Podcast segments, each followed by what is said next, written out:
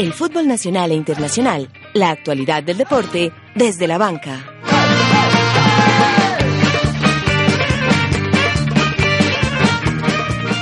Agridulce empate. Un punto se trajo Colombia de su periplo por tierras venezolanas. Los muchachos de Don José ya solo piensan en el duelo con Brasil en el Metropolitano. Las eliminatorias se bailan a ritmo de samba. Argentina y Uruguay no se hicieron daño. Paraguay dio la sorpresa en Santiago. Perú se impuso a Bolivia y sigue vivo. Unas son de cal y otras son de arena. Medellín se impuso a Santa Fe y ya está en semifinales. El verde no pudo con Patriotas y quedó eliminado. En este viernes deportivo, la Copa Colombia es noticia en Desde la Banca. La Vuelta a España sigue rodando en territorio ibérico. Chris Froome sigue con pinta de campeón. El chavito no quiere quedarse por fuera del podio. Mbappé ya entrena con el PSG. Leo Castro aún es jugador poderoso. Dembélé, nuevo jugador del Barcelona. En la capital del mundo, el US Open tenístico sigue rodando. Ya empieza desde la banca. Dirige José David Duque.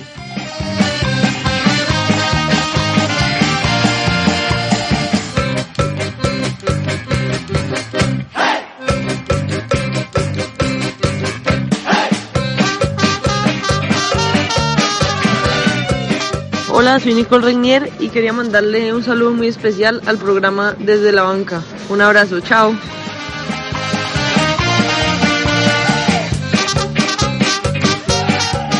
Hola, hola amigos, 12 del mediodía, 7 minutos, muy buenos días, tardes o noches para nuestra multitudinaria e internacional audiencia. Pero por favor. Que se suma a esta la emisión número 101, sí señores, de Desde la Banca, hoy como todos los viernes, un programa lleno de información, vamos a conversar por supuesto de lo que ocurrió con la fecha de eliminatorias rumbo a Rusia 2018 también de cómo quedaron conformadas las semifinales de la Copa Colombia, la Vuelta a España y por supuesto la Liga Águila que llega a su fecha número 11. Señores, como todos los viernes a través de acústica en la emisora web de la Universidad EAFIT.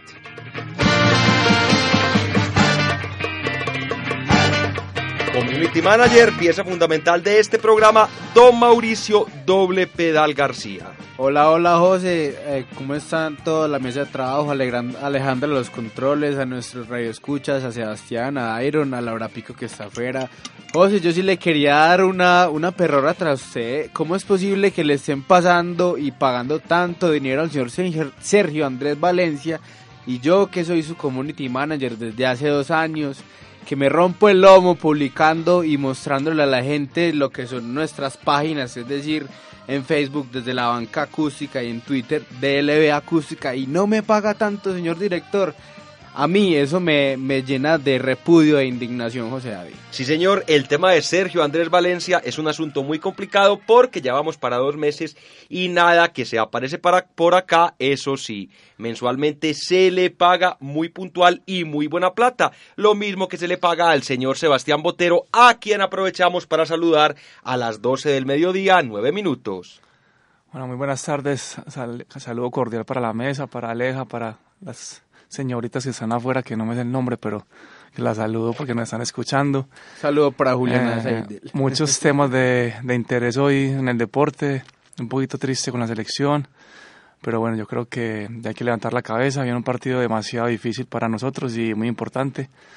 Y bueno, ojalá pues podamos tocar todos estos temas y, y cubrir la información de lo que pasó en la eliminatoria cuota internacional de este programa, director de Frecuencia Fútbol, sí, sí, sí, sí, don Dairon Quirox. Sí, sí, sí, sí, con la muy buenas tardes, saludo a la mesa igual, a toda la audiencia que nos sintoniza el día de hoy. Bueno, contento obviamente por lo que fue más que el resultado de la selección venezolana, el juego que estuvo mostrando, los jugadores nuevos de la sub-20 que se están integrando y que están, son llamados a ser la nueva camada de, de esta selección vino tinto. Eso me tiene bastante contento. Hay varios temas para tocar porque los partidos eliminatorios, la verdad, estuvieron muy buenos. La tabla se cerró aún más de lo que ya estaba cerrada. Entonces, bueno, nada, empezar de una vez con esto desde la banca. Sí, señor, 12 del mediodía, 10 minutos en Desde la Banca.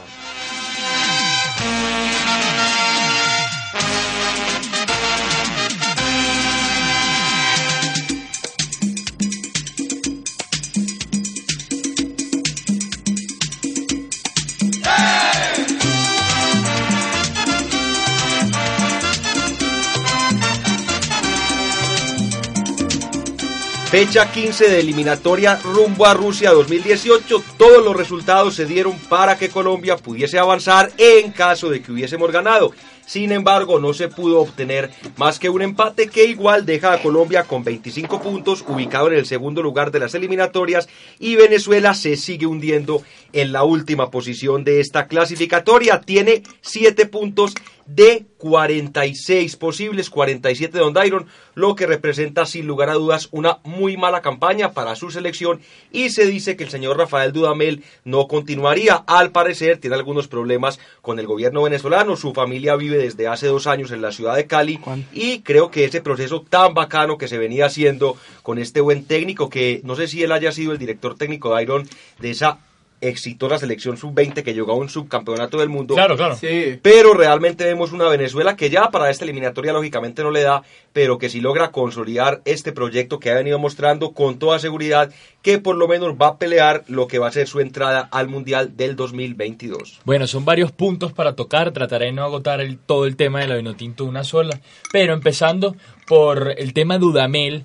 Eh, es un caso curioso porque obviamente Dudamel se quiere quedar en la selección, así lo ha expresado los medios de comunicación, ha hecho todo un proceso, empezando con los jugadores en la sub-17, que ya luego se terminaron coronando subcampeones del Mundial de Corea del Sur eh, este año siguieron en, eh, en, el Mundial Sub-20, ahora ya están llegando a la selección, pretende llevar ese proceso hasta Qatar y siempre lo ha dicho Dudamel desde que llegó a la selección, mi intención y mi plan es para Qatar, porque él llegó a mitad eliminatoria cuando ya la Vinotinto no tenía chance, recordemos que Noel San Vicente fue el que inauguró, el Chita. el Chita San Vicente fue el que inauguró a la selección en esta eliminatoria, no le fue bien, Dudamel llegó para empezar un proyecto para el próximo Mundial y ahora, debido a sus distintos pronunciamientos, no en contra del gobierno, sino en contra de la situación política que está viviendo Venezuela, que es más o menos lo mismo, eh, ha, ha, terminado teniendo problemas en cuestiones de salario. Parece que el gobierno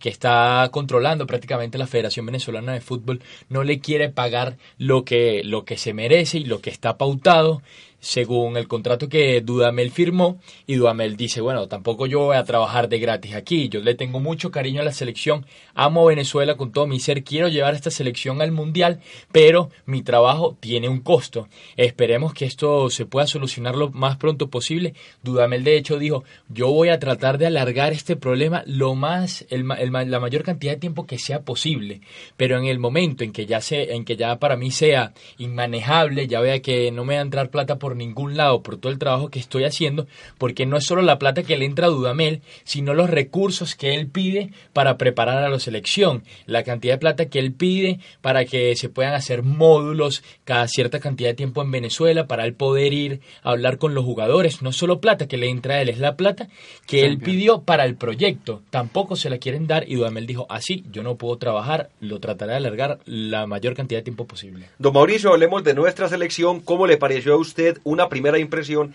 de lo que fue ese juego que se realizó ayer en territorio venezolano. Así es, José David, ya entrando en materia deportiva, con el empate de ayer la selección Colombia ajustó eh, cinco empates, eh, dos victorias y un triunfo solo en nuestro historial de visita, en el cual no hemos logrado anotar un gol desde el 2001, cuando la selección Colombia derrotó precisamente 2 a 0 a la Vinotinto con goles de Gerardo Bedoya y Víctor Bonilla. Eh, no, ese partido quedó 2 a 2. Sí, ese partido quedó 2 a 2, 2 el de 2001. No quedó 2 a 0. Ah, el que, bueno. que, no, que ganamos fue con Bermúdez. Ver, Hace 21 años más o menos. Patrón y el otro gol se me escapa quién lo hizo en este momento, pero ese fue el último partido que ganamos allá. Entonces hay que decir a los muchachos de Fútbol Red que corrijan ese dato. Sí, porque Respecto... ese gol, eh, metieron gol eh, el pequeño Rondón para Venezuela y otro jugador, creo que Ricardo David, ah, Juan Arango, Juan Arango fue otro que marcó. No, pero chamo, yo estoy hablando desde el 2001. o Sí, sea, sí, sí. Sí están viejos Salomón Rondón y Juan. No, pues, Salomón ahora- Rondón no, el pequeño Rondón, El otro jugador Rondón. que tenía el mismo y familia. También era delantero. familia, y también era delantero casualmente.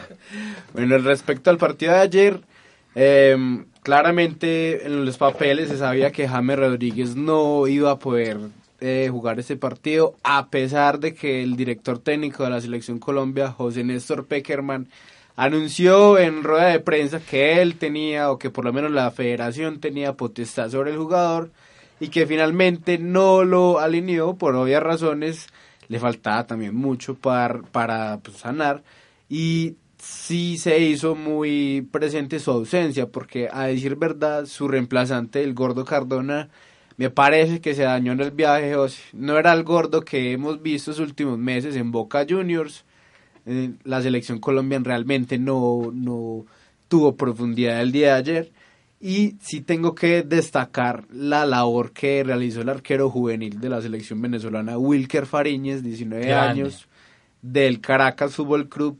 Qué gran jugador, por Dios. Se sacó, me acuerdo una finalizando el primer tiempo, un centro de, creo que fue de Fabra, que cabeció Falcao solo A quemarropa. área, a quemarropa. Y el pelado estaba muy bien parado y se la sacó. A dos tiempos, por lo demás.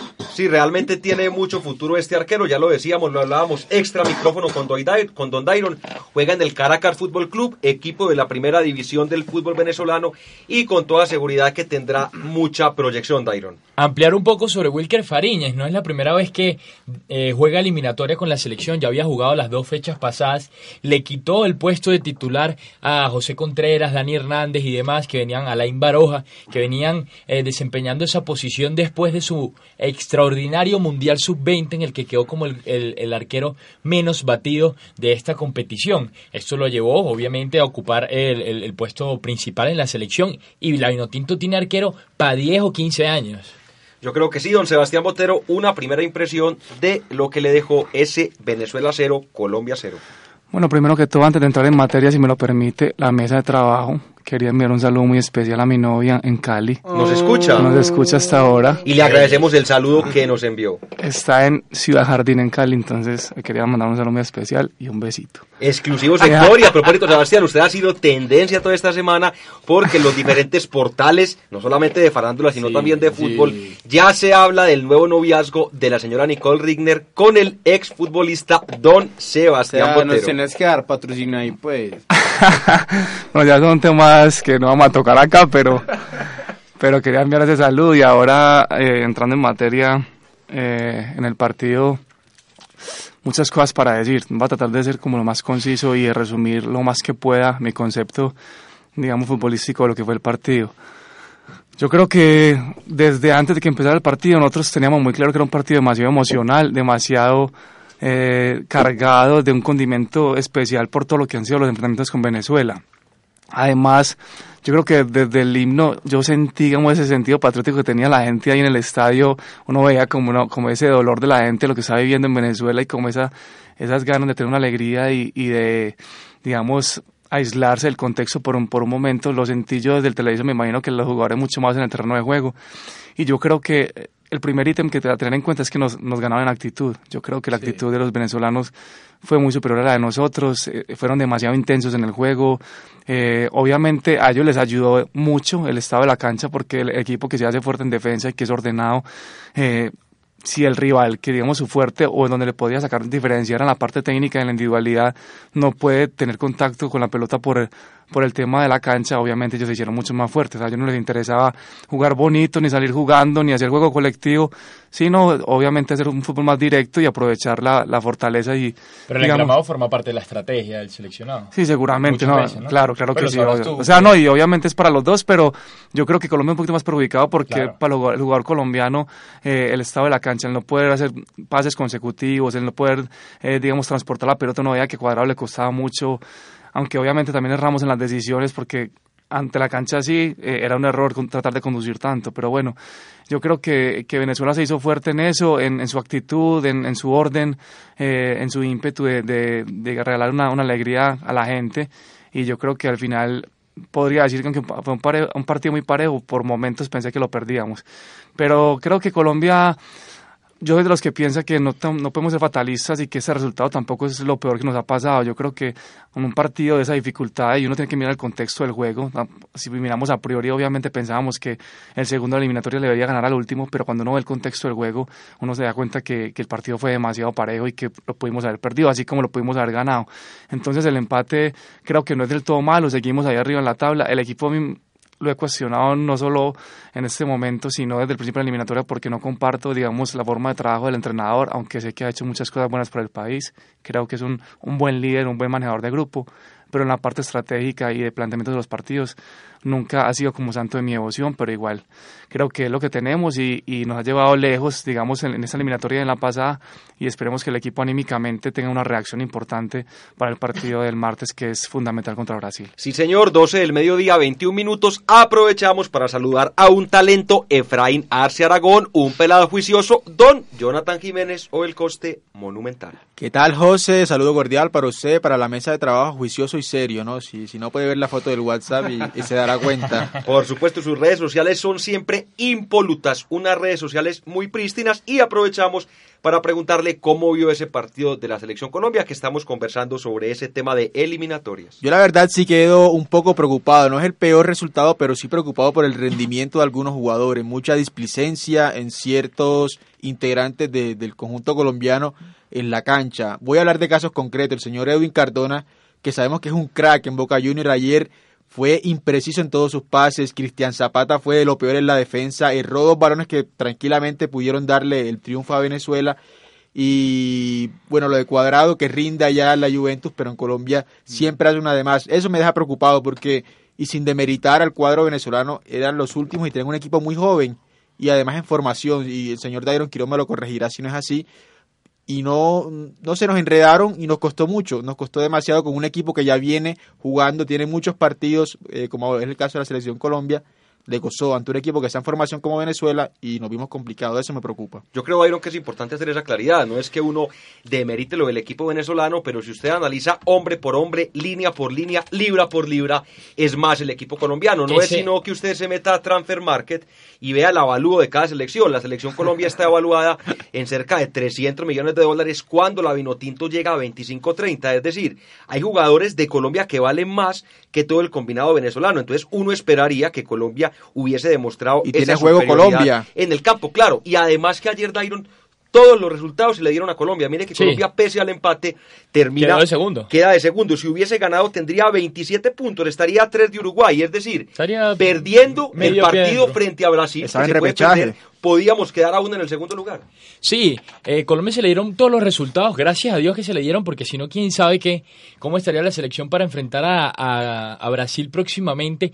Pasó el milagro de que Paraguay goleó a Chile allá en Santiago, que nadie se lo esperaba, pero bueno, vamos a hablar primero de la Vinotinto contra Colombia, porque quiero tocar puntos importantes eh, y quiero ser muy claro en lo que voy a decir.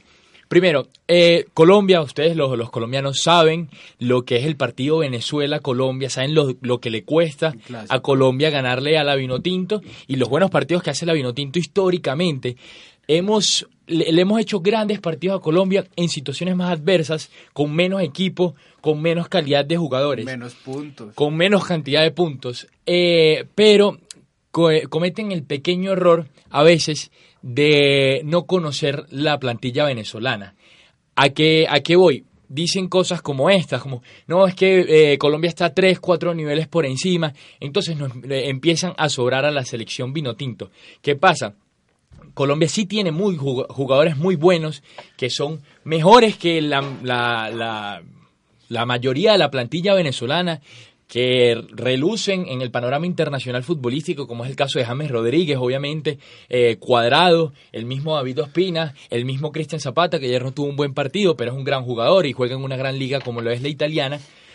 Pero eso no significa que los jugadores venezolanos, que no son estrellas del fútbol mundial, jueguen en malas ligas o sean malos jugadores, porque ahí es donde salen jugadores como Sergio Córdoba, volante por la derecha en el partido de ayer, número 9, Alto Moreno él, jugador sub-20, ¿quién sabía o quién sabe algo de Sergio Córdoba? Resulta que Sergio Córdoba viene de ser primero, figura en el Mundial sub-20 y juega en una gran liga como es la alemana, en la Bundesliga. Juega en el Augsburgo, viene a marcarle gol al Borussia Mönchengladbach. Gran jugador. Rómulo Otero juega, eh, juegan en Brasil. ¿No? Está jugando en Brasil, en el Atlético Mineiro, figura principal del Atlético Mineiro. Entró en el segundo tiempo para desequilibrar completamente el medio campo colombiano, tanto así que, que eh, José Néstor Peckerman tuvo que meter a Abel Aguilar porque vio perdido el medio campo colombiano, el toque. Carlos Sánchez estaba perdiendo mucho balón porque sabemos que, que, es un jugador más de corte defensivo que, que de volante de salida. Entonces tuvieron que sacarlo. ¿A qué voy? A que Colombia nos respeta, pero a la vez nos sobra y, cree conocer nuestra plantilla y cree saber que está por encima de nosotros cinco o seis escalones. No, tenemos jugadores buenos que también dan la talla y lo demostraron ayer. Más de un jugador, me imagino que ustedes lo habrán buscado, empezando por Wilker Fariñez, diciendo, hey, este pelado de dónde salió esto. Son jugadores buenos también que también tienen sus trayectorias, que no forman parte del fútbol élite internacional. No, pero juegan en ligas importantes y se miden todos los fines de semana con equipos y jugadores importantes. Yo sí quiero hacer referencia a lo que acaba de decir nuestro compañero venezolano. Y es que es cierto, eh, me pareció que en grandes estadios de aquí, me refiero a partes del periodismo deportivo colombiano, que se transmite en televisión y en radio, sí, menos, sí noté un aire de superioridad. Sobre todo en, voy a decirlo con nombres concretos, el señor Carlos Antonio Vélez. No sé si ustedes vieron esta semana el Planeta Fútbol. Planeta Fútbol se pasó todo el tiempo diciendo precisamente lo que está recalcando Dairon, o sea, como si el equipo venezolano estaba, estuviera pintado en la pared. Un exceso de triunfalismo. Exacto, y eso no debe ser así. Nunca escuché un comentario sobrio, nada neutral, tal vez la única persona que dijo es un partido importante, pero no hay que por qué mirarlos por encima del hombro, fue el señor Iván Mejía, y es cierto, José, eh, Venezuela siempre, el clásico de Colombia, ser Venezuela. el clásico no es ni Brasil ni Argentina. Venezuela, el clásico patriota. Y qué pena, pero nosotros llevamos jugando 21 años el mismo partido allá en Venezuela.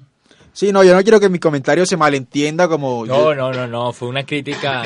lo que pasa es que yo, yo hablo de que Colombia tiene una base de jugadores que han jugado a lo largo de la eliminatoria. Completamente cierto. En cambio, Venezuela está dándole rodaje a muchos jugadores que, que vienen de la sub-17, de la sub-20, y quizás por ahí Colombia pudo aprovechar ese esa pequeña formación de, equipo del cuadro venezolano. Déjame, de retacitos. Déjame eh, responder justamente y hacer... Eh, eh, responder lo que me está lo que me dice el compañero Jonathan. Es cierto Venezuela está haciendo un nuevo proceso.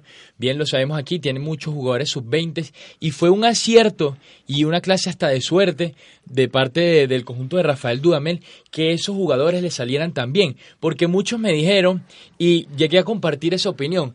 Bueno, jugar un mundial sub-20, jugar una categoría sub-20 no es lo mismo que jugar con jugadores profesionales que están en el fútbol europeo.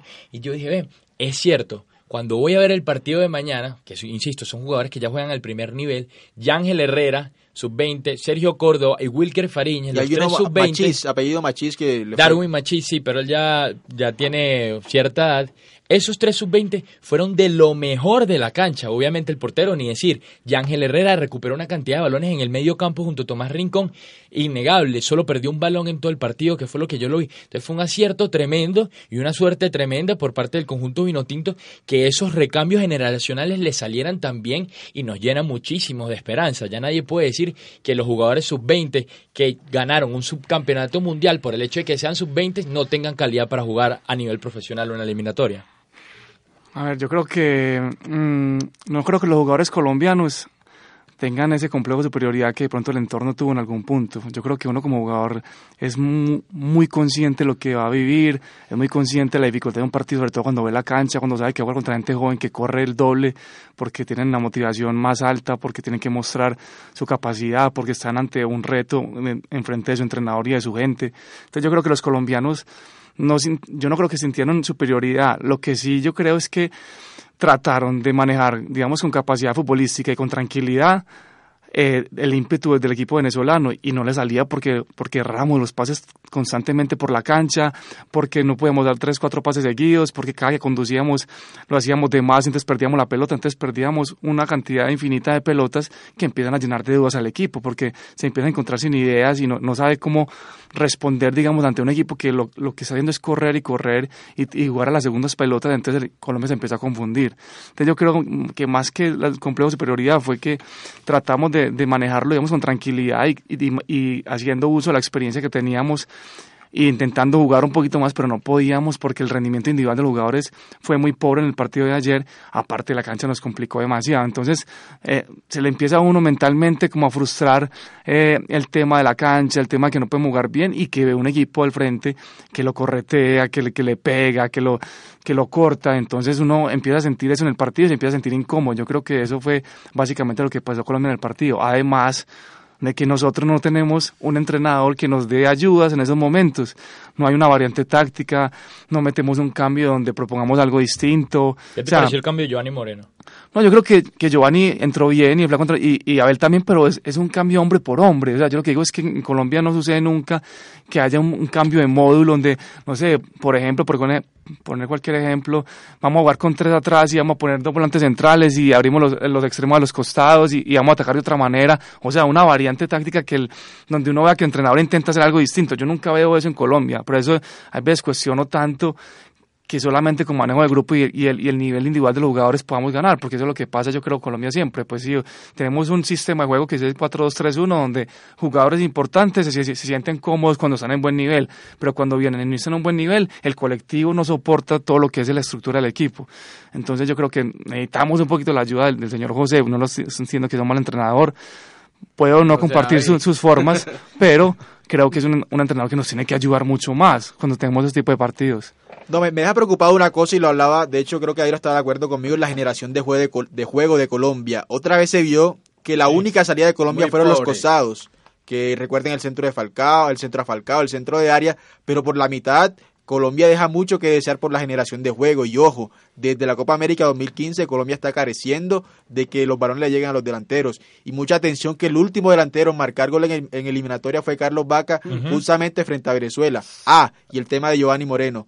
Me parece que es un buen jugador, pero con ese trotecito y esa displicencia para cobrar los balones, tiene que meter más y pellizcarse. Pero está ahogando en la China, Cose. Fue un acierto definitivamente por parte del seleccionador vinotinto Rafael Dudamel poner la pareja de centrales que puso y fastidiando tanto a Radamel Falcao como lo hizo, porque Falcao no pudo, más allá de ese cabezazo en el primer tiempo, no, no pudo generar juego, no pudo pivotear los balones y también fue un acierto que no sé si comparten conmigo los mejores minutos vinotintos y donde de pronto ustedes sintieron que estaban perdiendo el partido fue entre el minuto 60 y entre el minuto 80 más o menos, que fueron los dos cambios tempraneros de la Vinotinto que se le sumó el tercer cambio de Sergio Córdoba, volante abierto por la derecha, por Arquímedes Figuera, un, un, volante de recuperación. ¿Pero qué causó eso? Justamente lo que Sebastián pide, un cambio en la estructura en la formación de juego. Ellos pasaron de un 4-4-2 a un 4-3-3 porque la Vinotinto dijo, no tenemos nada que perder, aquí estamos probando, queremos ver cómo le jugamos un equipo ofensivamente al que le queremos ganar.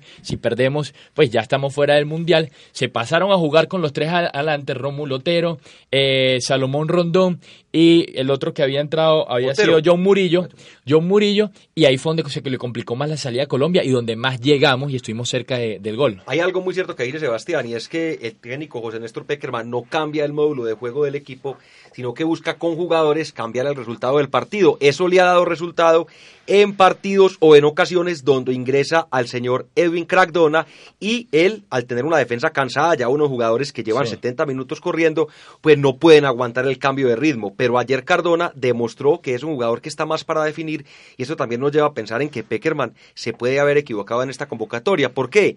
Convoca demasiados centrales. Usted ve, hay casi siete, ocho centrales y hay una pareja de centrales casi que definida, hombres muy experimentados, dejando por fuera un jugador que aunque lo hayamos criticado aquí, más que todo en su parte de comportamiento, el señor Juan Fernando Quintero, en un partido como el de ayer yo creo que pudo haber servido, sobre todo porque son jugadores que se atreven a pegarle a la pelota desde afuera, que en partidos tan cerrados como el que vimos ayer, donde la pelota no avanza, lo decía Sebastián, no se lograban hacer más de tres pases, un jugador de esas características que te pueda desequilibrar, chutar y meter gol, o en una pelota quieta marcar la diferencia, es realmente donde uno dice, le faltó al profe Peckerman haberlo convocado. Sí, sin duda. Yo creo que, obviamente, pues hablar con el diario del, del lunes. Sí, es muy como- fácil, pues. Es muy fácil, pero obviamente es un jugador que yo siempre tendría al menos en el banco, porque es un jugador que de los que yo llamo los resolutivos. Son jugadores que en una jugada, aunque en el contexto del juego hayan estado aislados, resuelven los partidos. Esa, esa condición es de muy pocos jugadores.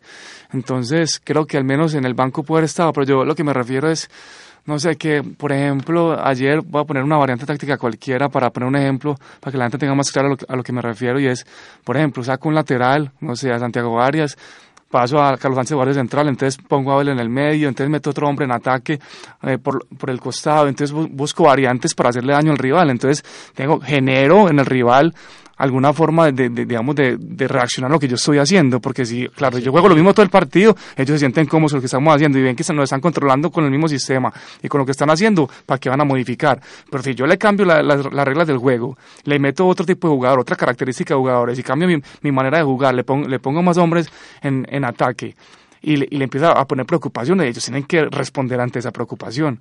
Entonces yo creo que en esa parte a mí me queda faltando mucho de parte del cuerpo técnico, pero bueno, yo creo que como siempre digo, yo soy muy respetuoso de las maneras y de las formas y a pesar de todo lo que yo pueda decir acá, pues somos segundos todavía de la eliminatoria y eso hay que rescatarlo. Entonces esperar que el partido de Brasil, que tiene un, un envío anímico importante, que es lo de James, que aunque nosotros acá yo creo que ninguno lo, tengamos en un pedestal como muchas personas lo tienen, es un jugador que de verdad tiene personalidad y que, te- y que puede en una jugada eh, cambiar el partido el por la, por la pegada, porque tiene personalidad para ir al frente, porque se, se echa al equipo en, en los hombros cuando le toca y eso hay que reconocerlo. Ya para cerrar este tema del partido de la selección Colombia, no sé si usted le, le reconforte, pero a mí me da consuelo que por lo menos en el partido de ayer ninguno de nuestros jugadores que tenía amarilla recibió ninguna Por amonestación. Porque Por por, el lado de Brasil, ya Marcelo está confirmado que no estará en el encuentro del día martes 5 de septiembre ante nuestra selección. Señores, 12 del mediodía, 38 minutos, tenemos que hablar de los otros partidos porque realmente fue una jornada bien interesante. La sorpresa, sin lugar a dudas, se dio en el Estadio Nacional de Santiago cuando la selección de Paraguay derrotó tres goles por cero a Chile, un equipo que venía bien. Esta semana le habían dado una muy buena noticia y era que el TAS reconfirmó que esos tres puntos del encuentro ante Bolivia se quedaban en el país austral y con eso Chile llegaba con 23 puntos. Es decir, si Chile ayer hubiese hecho respetar su casa, Era en este momento sería Sería segundo, segundo. y pierde entre otros con un autogolazo de su jugador estrella, el rey Arturo Vidal, quien no para de dar tema para dejar de hablar, porque mira que esta semana hizo un escándalo, por lo menos se fue de tragos, se fue de tragos otro. en el hotel donde estaban concentrados, al parecer invitó a unos amigos y también integrantes de su familia, y la fiesta duró hasta las 9 de la mañana del otro día. Eso fue un miércoles y el partido, como ustedes saben, fue el día jueves. No le terminó sirviendo al doctor Vidal ese problema y mire que ayer inmediatamente finaliza el partido, saca un Twitter, un trino, donde dice que mucha gente debe estar contenta por su error, pero que afortunadamente cada día le falta menos para retirarse. No sabemos para retirarse Qué de arrogancia, la qué arrogancia la del señor Vidal. Es se un pasa. crack, pero realmente en la cabeza tiene a Cerril, Sí, lo ha demostrado acción tras acción. Eso sí, en la cancha pues no hay absolutamente nada que decir de él, porque creo, Sebastián, que puede ser el mejor jugador del mundo, o por lo menos top En su 3 en su posición. posición. A ver, yo creo que eh, sí, el tema de él en la parte pues de comportamiento y, y sus declaraciones pues obviamente generan muchas opiniones y yo no soy de meterme mucho en esa parte, obviamente creo que el, el jugador eh, entre más profesional sea, entre menos de que hablar fuera de la cancha, mucho mejor. Pero esos jugadores así excéntricos, desafortunadamente, como que tienen mucho que ver lo que hace afuera con lo que hacen adentro. Son jugadores rebeldes, Sí, no son George irrever- Best ni ir- nada. irreverentes, no les interesa mucho parecer como ejemplos de, lo, de, la, de la niñez, sino simplemente ser como, entre comillas, auténticos de lo que ellos son y digamos que esa personalidad eh, los hace que puedan brillar en la cancha. Yo creo que es un jugador que sin duda en lo deportivo es casi que único porque es un jugador de, de una capacidad para leer los espacios vacíos, para tener intensidad de juego, es un jugador que te, te, ayuda en las dos áreas, es un jugador que tiene mucho gol, es un jugador que tiene una personalidad impresionante, como jugador no se puede discutir, pero obviamente yo creo que a veces el, el, el fútbol le pasa factura y de las cosas que uno hace afuera, entonces ah, no sé si podría decir que ayer lo que pasó es, digamos, un poquito reflejo de cuando la vida le da como una, una palmadita a uno de que oh, pues hay que reaccionar. Pero obviamente pues para nosotros es un resultado que, que sirve mucho, aunque Paraguay Jamás obviamente resucita pues. Pero me dejó triste que no pude ver el partido de Argentina, que era el que yo quería ver porque soy admirador de, de San Paoli y, escuché comentarios y leí que el, que el equipo ya se le veía otra estructura, que, Sí. que mi, mi ídolo pudo brillar en otra dimensión. Entonces, creo que a mí me da esperanza porque eh, obviamente soy colombiano y soy hincha de Colombia, pero ya le he dicho a la gente que yo sé que Colombia todavía no está preparada para ganar un mundial. Entonces, yo Argentina hasta la muerte para el próximo mundial. Pero venga, antes de hablar, antes de hablar de lo que fue ese empate a cero goles entre Uruguay y Argentina, analicemos más allá del tema de Arturo Vidal lo que ocurrió con Chile, porque esta selección viene de ganar dos Copas Américas de forma consecutiva, estaba realizando una buena eliminatoria, no la mejor, pero estaba en la pelea y con este resultado realmente se le empieza a complicar la cosa, teniendo en cuenta que el próximo martes 5 de septiembre Don Jonathan enfrenta a Bolivia en La Paz y en caso de que llegue a perder, usted sabe que allá es muy complicado, las elecciones les da bastante duro esa situación que se vive con la altura, pues empezaría a quedar atrás, porque quedaría con 23 puntos y hay equipos que lo podrían superar, como Paraguay, que se mete a la pelea con esa victoria de ayer, ya tiene 21 unidades, podría sumar 24, lo mismo que la selección peruana, que tiene 21 puntos y en caso de ganar su partido frente a la selección, por aquí lo buscamos, Paraguay se enfrenta Uruguay. a Uruguay, sí señor, un partido, no, a Ecuador, se enfrenta a la selección de Ecuador, equipo que también viene muy mal, pues podría también empezar a meterse y mire, los rivales de Colombia, todos van agarrando vida, agarró vida Paraguay, agarró vida Perú, don Jonathan Jiménez. Primero el partido de Bolivia frente a Chile va a ser duelo a muerte, ¿no? Por lo que se supo del TAS. Chile, Bolivia viene como un león herido, obviamente, viene de perder y tampoco tiene mucho que perder y eso, eh, la zona de confort para el cuadro boliviano y puede jugar a favor. Y segundo, ojo con Paraguay, que de visitante saca partidos importantes, le ganó Argentina en Argentina, viene de ganarle a Chile un rival, un rival directo y nos toca enfrentarlo, lamentablemente, para la próxima fecha eh, después de Brasil. Entonces, ojo con ese equipo paraguayo que viene haciendo bien las cosas. Para mí lo de Chile no fue más que un tropiezo. Yo no diría que la selección chilena está condenada al repechaje o a quedar fuera del Mundial, ni mucho menos que está pasando por un mal momento. Chile ya está estructurada desde hace tiempo, desde la primera Copa América que ganaron, eh, llegó el cambio de, Juan Antonio Pizzi por San Paoli, creímos que esto podía afectar, llegó y ganaron la Copa, la Copa América allá en Estados Unidos y ha venido jugando bastante bien, mantiene a sus jugadores, me parece que lo que fue el autogol de, de Alex de, Arturo. Vidal, de Arturo Vidal en el primer tiempo. Fue un golpe anímico muy fuerte porque que uno de tus mejores jugadores meta un autogol, pues Sebastián lo podrá decir, pega anímicamente y más si estás jugando en casa, ya te estás jugando la clasificación, te empiezas a hacer películas en la mente, en- aunque suelen ser muy fuertes mentalmente estos jugadores, pero te empiezas a hacer películas de que, de que ya estás en contra, de que estás jugando contra un rival de que quiere, que también quiere clasificar, que necesita los puntos y lo, lo, lo acreditaría un poco más a una virtud de Paraguay, que hizo un muy buen juego, que marcó dos golazos, un gol que se encontró por ahí y otro, y otro golazo, y, y agarra otra vez fuerza la selección de Arce, tiene buenos jugadores, hizo recambio generacional, porque recordemos que veníamos viendo los mismos jugadores en el conjunto paraguayo desde hace tiempo, eh, los Aldo, Justo Villar, Chilaver. Chilaver, Chilaver lo vimos No, hasta pero hace nada. Pero no, el Justo Villar sí lo Pesa vimos, 550 lo vimos kilos, Chilaver. muchísimo. ¿Cuánto? No, no Mal, 550, por ahí pero sí parece un novillo próximo a ir al matadero. Qué cosa tan impresionante y lo buen arquero que fue, campeón de Copa Libertadores con Las Vélez. escupas que tiraba, José. Me Y el acuerdo que le, puñetazo a le Asprilla. pegó puño a Asprilla y el señor Víctor Hugo Aristizábal le iba a conectar un patadón lastimosamente para los intereses del delantero colombiano se cayó y no le pudo conectar esa patada, don Dairon Quirox. Sí, ya para terminar, bueno, los partidos que le quedan a Chile por lo demás es contra Bolivia en La Paz, que si bien es difícil, no creo que el conjunto chileno se vaya a ir sin, con, con cero puntos en esta doble jornada. Ya luego recibe a Ecuador, que por lo que vi ayer contra Brasil eh, no le quedan muchas respiraciones. se cayó, ese equipo arrancó. Ganó las cuatro primeras La primera fechas. ronda fue muy Luego buena. pierde contra Colombia ese partido, si no estoy mal, en Guayaquil y de ahí se empieza a No, caer. no, señora, No, Barranquilla. ah, fue en Barranquilla. 3-1. Ese- Pero ojo que, que Ecuador recibe, recibe a Uruguay es. en la próxima fecha Ecuador recibe a Perú. En Ah, caso de o sea, ganar, Se quitan puntos. También. Eso, eso, eso, es un, eso es un partido que Ecuador, ambos pues, equipos necesitan yo, cre- yo ganar. creo que Ecuador va a ganar ese partido y Ecuador haría cuántos puntos, 23. Ecuador quedaría con 23 Cuatro. puntos pendientes de dos partidos. Es decir, Ecuador podría llegar a 29 Yo unidades. veo mejor a Perú que a Ecuador. Vea, vea que qué belleza la eliminatoria. Sí. La eliminatoria suramericana, muchachos, me parece que es la más dura del mundo. O Sí, yo creo que no hay duda. Si usted compara los resultados, cosa tan pareja. por ejemplo, ayer en Europa Bélgica le metió 9 No. a un Luxemburgo de esos, por allá Cristiano también se dio un banquete con Islas. Faroe. Sí, realmente un nivel muy desigual del que vemos por allá. Señores, conversemos un poco, por lo menos Sebastián que vio ese partido, no lo pudo ver, pero sí estuvo muy pendiente, lo que fue Argentina-Uruguay, Argentina que estrenó jugador Mauro, Mauro Icardi, al parecer le quitaron ese veto. No lo estrenó, José, ya había debutado hace El famoso años. tema de la Wanda Nara. Pero que- no había, no había debutado en eliminatoria, creo. Pero sí con la selección. Ah, sí, ¿no? sí, sí. pero yo lo que me refería es esa tripleta que creíamos que iba a ser que iba a ser maravillas en el estadio de la capital uruguaya de la joya Paulo Dybala, Lionel Messi y Mauro Icardi.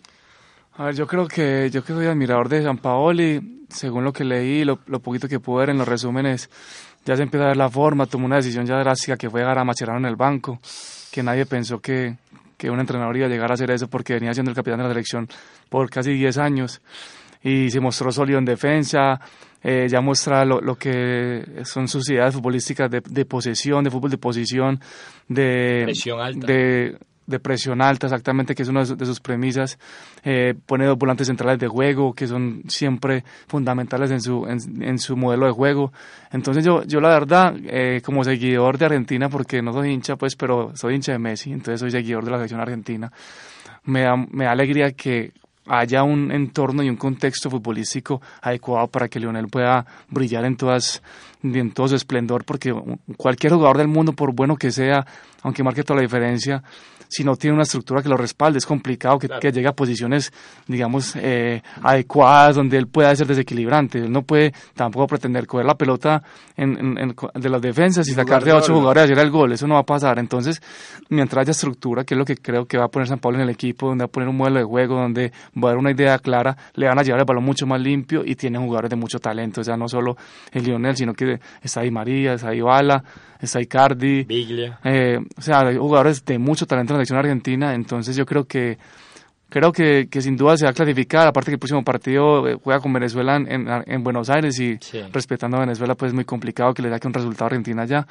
entonces ahí se va, se va a meter con 27 puntos, si no estoy mal. Quedaría con 26 unidades. Bueno, con 26 ya queda muy, muy próxima a la clasificación, entonces creo que lo de Argentina es positivo y, y sobre todo que venía en un nivel lamentable eh, con, con, con Bausa, o sea, la- no le dimos un partido bueno a Argentina con Bausa, entonces yo creo que este recambio eh, le ha servido mucho y ojalá pues que lo pueda demostrar futbolísticamente. A propósito de este partido, si bien tampoco pude, tuve la oportunidad de verme, sí me di cuenta que en, eh, para este partido los jugadores Leonel Messi y el uruguayo Luis Suárez presentaron la candidatura conjunta de Argentina y Uruguay para realizar el Mundial de Fútbol del 2030. Sería 100 años después del primer mundial que se realizó en Uruguay y que lo ganó el equipo Y yo, organizador. estoy, y yo estoy casi que convencido que Uruguay para ese mundial va a salir con la misma nómina que ha salido en los últimos 10 años. Y también con el mismo técnico, el profe Tavares, que está ya bien Sí, trajeadito, sí, sí. don Dairon Quirox. 10 años tiene el profe Tavares en la selección Gagares. uruguaya. Argentina está jugando bien, yo sí tuve la oportunidad de ver el partido, eh, al igual que Sebastián me gusta mucho el estilo de juego del profe Sampaoli, sobre todo esa presión tras la pérdida de balón, pero me sigue preocupando una cosa, Argentina ya cambió un esquema eh, 3-4-3 con Dybala, Icardi de 9 y Lionel Messi. Icardi, siendo un gran jugador, el mejor delantero de la liga italiana, no tocó un balón, en serio, no tocó un balón limpio en todo el partido. No hubo una que tú dijeras, Icardi puede o pivotear limpiamente o eh, sacar un buen disparo. También hay que darle el crédito a la defensa uruguaya que se caracteriza por tener a dos Torres, entre los centrales como lo son José María Jiménez y, Diego Godín, pero eh, me preocupan los socios de Messi, porque atrás está bien respaldado, tiene a Di María, jugó Lucas Viglia, jugó Acuña, que no me gustó mucho, pero también tiene a jugadores como Correa que entran después, pero me preocupa todavía el 9 de la selección argentina, porque siento que Messi necesita a alguien por delante que se le desmarque y que le dé posibilidades de darle los pases limpios. Señores, 12 del mediodía, 49 minutos, recordamos cómo está conformada la fecha ya la fecha número 16 que se cumplirá el martes 5 de septiembre. Comienza con el enfrentamiento entre Bolivia y Chile y ahí viene Colombia-Brasil 3 y 30 de la tarde en el Estadio Metropolitano de Barranquilla. Ecuador enfrenta a Perú Argentina recibe a Venezuela y clásico entre Paraguay y Uruguay. Recordamos la tabla de posiciones. Brasil es primero con 36 puntos, ya clasificado.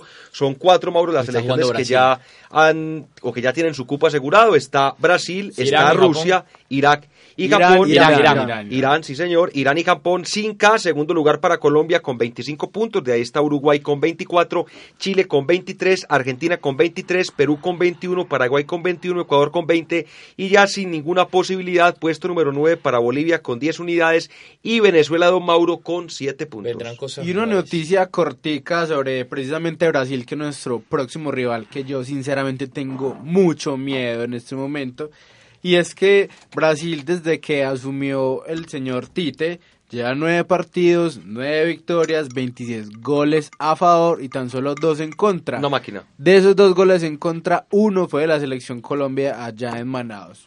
Y la selección brasileña está jugando muy bien y quiero resaltar rápidamente algo. Creo que soy probablemente una de las únicas personas que está defendiendo a este jugador en el territorio colombiano y es Paulinho. Paulinho juega muy bien en la selección brasilera.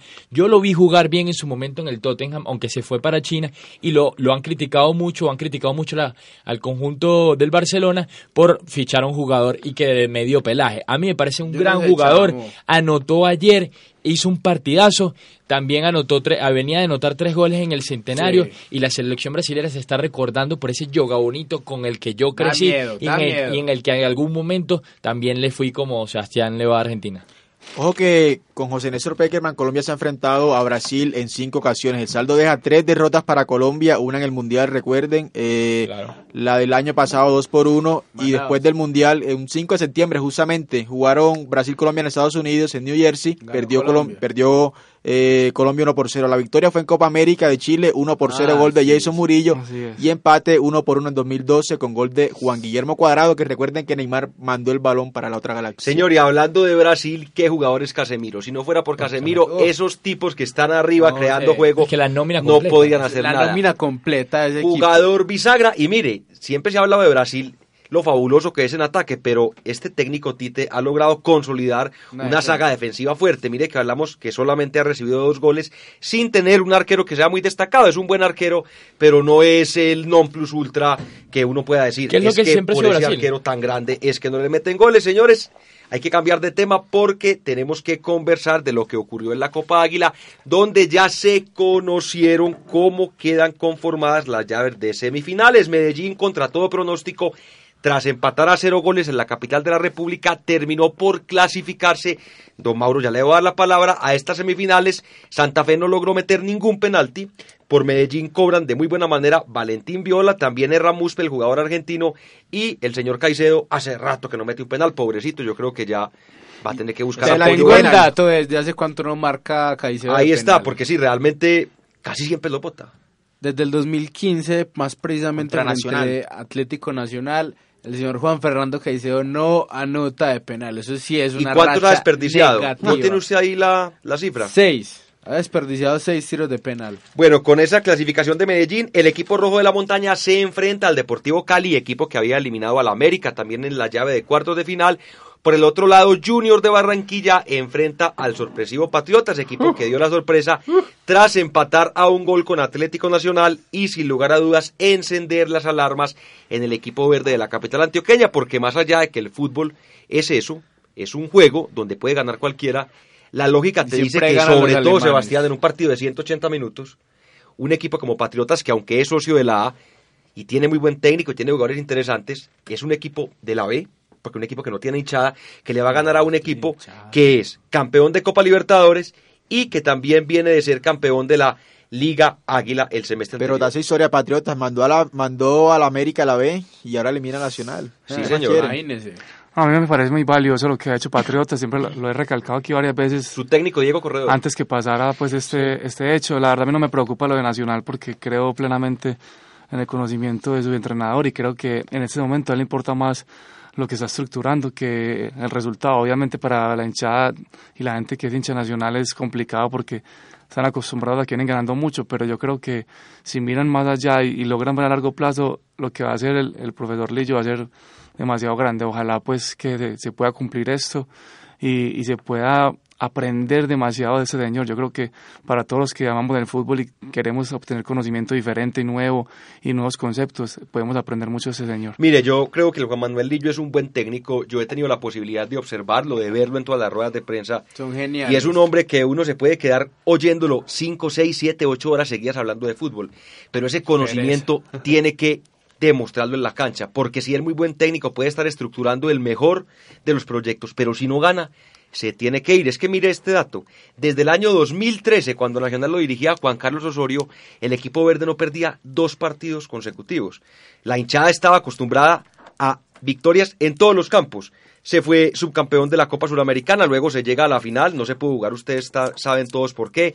Campeón de varias ligas águilas, campeón de la Copa Libertadores y quedar eliminado ante un equipo como Patriotas con todo el respeto que merece. Y el local. Sin lugar a dudas, es un golpe muy duro para la hinchada. Y si usted a eso le suma que El queda eliminado clásico. tras perder un clásico, Ah. tras haber perdido ante ese mismo equipo tres goles por dos, entonces realmente las cosas para el técnico Lillo se complican un poco, tiene que ganar, esta semana no tiene partido, su fecha está aplazada para el 20 de septiembre, pero cuando vuelva dentro de ocho días, si el técnico Lillo José. quiere seguir haciendo ese proyecto, le va a tocar ganar. Una cosita, ¿por qué Atlético Nacional aplazó ese partido? Está compitiendo internacionalmente. No, ese tiene que ver ¿Por qué razón? Con un tema, no, la verdad que ¿Cuál no. es la- era eliminatoria. No, no es por eliminatorias. Va a jugar contra las Chivas Reales de Guadalajara, un amistoso en la ciudad de Nueva York. No lo sabía. Pero me parece una alcahuetería pues de parte de la de Mayor. Pues. Y esta fecha de ahí no se cumple normalmente cuando hay eliminatorias, la fecha se aplaza, pero por la visita del, pa- del Papa, que llega la otra semana, no se puede Oiga. brindar seguridad al mismo tiempo a los eventos de la visita del sumo pontífice y a este pues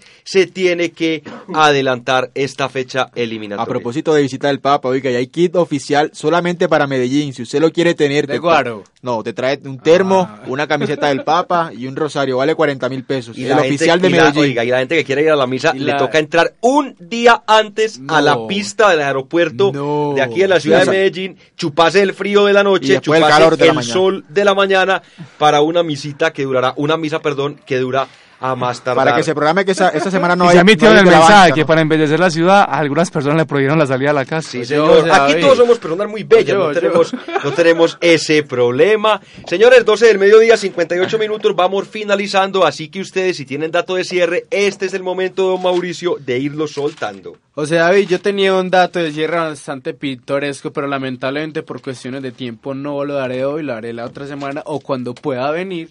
Pero sí quiero hablarles de ciclismo porque justamente esta semana que pasó, no en Vuelta a España, pero sí en el famoso Tour del Avenir, eh, el colombiano Egan Bernal, zipaquireño él, de 20 años, eh, se coronó en esta prestigiosa y famosa vuelta y se suma a la lista de otros cinco colombianos que la han ganado.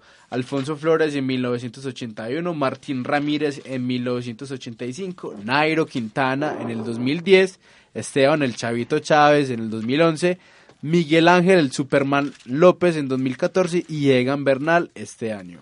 Bueno, yo soy mi dato ahora y, y de una vez le digo a José David, me voy a ausentar una semana porque desde el próximo viernes voy a estar madrugando, trasnochando para recibir al sumo pontífice. Primero, Nani va al equipo de la Lazio y mañana hay superclásico en Argentina. Boca Juniors, River Amistoso. Plate. Amistoso. Dejémoslo en clásico, porque eso de superclásico, Pues no otora épocas, nada. don Juan Sebastián Botero. Mi dato de cierre, Duván Zapata pasa a la Sampdoria. Estaba también en el fútbol italiano. Cedido, eh, Del Napoli. Del del Na- Udinese, no. Cedido por, y tiene una, una cláusula para comprarlo de 22 millones de euros. Ahí está, ¿y cuál es su dato de cierre? Don Dairon Quirox. Mi dato de cierre va precisamente con lo que es el partido, para que sepan de una vez, se va a llamar la Supercopa de Campeones entre Nacional y las Chivas de Guadalajara. Se estará jugando el próximo domingo a las 4 de la tarde en el estadio Red Bull Arena de New Jersey. Están todos los jugadores que quedaron en Medellín del Atlético Nacional, incluyendo Ronaldo Locena, Jason Locumí, Dairo Moreno, Luis Carlos Ruiz, etcétera. Inaudito ese, ese es el motivo por el cual Nacional aplaza su partido, Inaudito señores. que los hayan dejado Mi dato de cierre tiene que ver con la Vuelta Ibérica porque hoy, con victoria del italiano Matteo Trentin, finalizó la decimotercera etapa de esta vuelta. Clasificación general continúa liderada por el británico Don Christopher Froome, segundo lugar para Vicenzo Nibali y el Tiburón de Messina está a 59 segundos. Esteban Chávez de Bogotá para el mundo a 2 minutos 13 segundos. Mañana décimo cuarta etapa, recorrido de 175 kilómetros entre Elia y La Pandera, una fracción de montaña con puertos de tercera, segunda y fuera de categoría, donde hay Quiroz. Mandarle saludos a Alejandra Lopera en los controles, Carlos eh, Salazar, Natalia Ramírez, don Alejandro Muñoz y doña Laura María Pico Oquendo. Un saludo. Recuerde también seguirnos en nuestras redes sociales, en Facebook como Desde la Banca Acústica y en Twitter como DLB Acústica. Aprovechamos también para nuevamente saludar a doña Nicole Rigner y decirle que si nos escucha, porque no nos hace el favor de retuitearnos en sus diferentes redes sociales. Solamente en Instagram tiene 300k de seguidores. frecuencia es decir, don Mauro, nos podría llegar a un universo de más de un millón. Una de la tarde, señores, nosotros nos despedimos, no sin antes recordarles que en acústica desde la banca sigue arriba. Chao, chao.